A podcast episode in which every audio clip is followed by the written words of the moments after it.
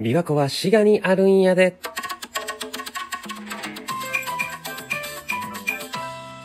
いらっしゃいせ、あなたのお耳のお友達、ファミリーレストランの原田でございます。さあ、というわけで本日のしりとりトークテーマはですね、え前回ですね、紅茶、えーで、えー終わりましたので、えー今回、やーから始まるワードでございます。本日採用させていただきましたのは、えこちら、えーツイッターですね。ツイッターで、マイルド騎兵隊さんからいただきました、やぶさめ。えー、やぶさめね。えー、やぶさめとこの滋賀県を、えー、なくても無理やり結びつけて、えー、まあ、トークしていこうということなんですけども、まあ、やぶさめといえばあれですよね。なんか昔の、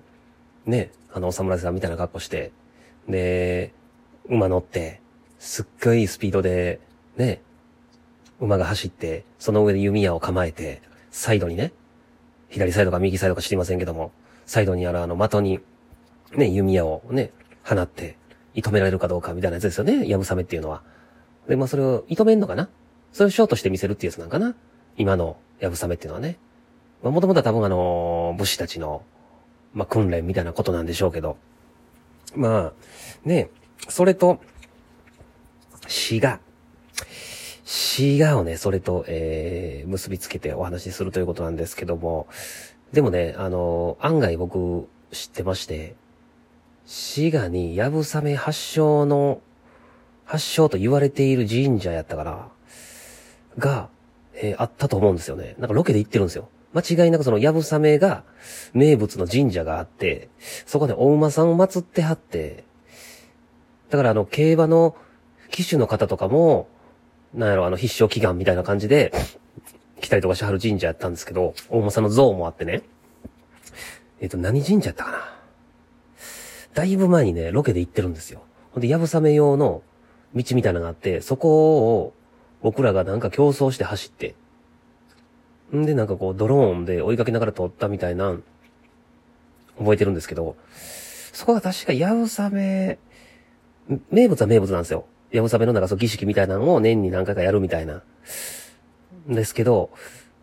やぶさめ発祥の地じゃなかったかななんかそんなん言われてるの違ったかなって言うても、もともと滋賀県っていうのは、えー、もともともこの日本の歴史を語る上で、絶対に欠かせないね、土地でございますからね。やぶさめはね、確か、いつからあんやろええいつからやろでも平安時代が終わったぐらいに、終わる、じゃあ、終わる寸前ぐらいに武士っていうのが生まれたんですよね。平安時代の後期に武士っていうのがちょっと生まれ出して、えー、それが、えー、なんか、源氏と兵士みたいな感じになったんかな足利なんやらとか出てきて、みたいな感じかなうん。んで、それぐらいの時から滋賀県っていうのは、多分立地的にね、あの、ど真ん中に琵琶湖っていうすっごい大きい水辺がありますから、あのね、あの、織田信長も、えー、天然の要塞や言うてね、えー、そこに城を築いたぐらいね、安土城もね、琵琶湖の方、近くにありますからね。まあ、そういう風な、えー、まあ、土地なんですよ、もともと。あの、まあ、人が住んだりとか、まあまあ、その、隣国との戦いなどで、えー、まあ、作戦上ね、戦に勝つためには非常に立地的に恵まれた土地やったというのもあったりとか、えー、水運がね、え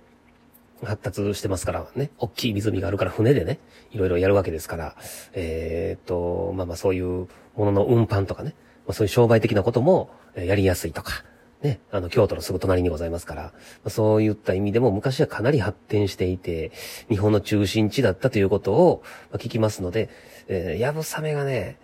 えー、多分、滋賀県の発祥やっていうのを間違ってはいないと思うんですよね。うん。ただこれもね、あの、前もってしっかり準備して、用意してるお題であれば、ある程度調べてお伝えすることできるんですけども、もう本当にこれあの、撮る寸前ぐらいに、本当にランダムで、あの、お題を決めてますので、うん、やぶさめ、うん、ぐらいかな、滋賀県で言うたやぶさめの話言うたら、うーん、ねえ、うん、やぶさめ、うん、元阪神の矢部さんがね、あの、目覚ましたもそのあたりやっていう話もあるぐらいですけどね。えー、これ長さの方がいいかな。えー、というわけで、やぶさめでした、今日。うん。ということで、えー、次回のお題は、名から始まるワードを募集いたします。ぜひ皆さんよろしくお願いします。というわけで、ファビリーレストランの原田でした。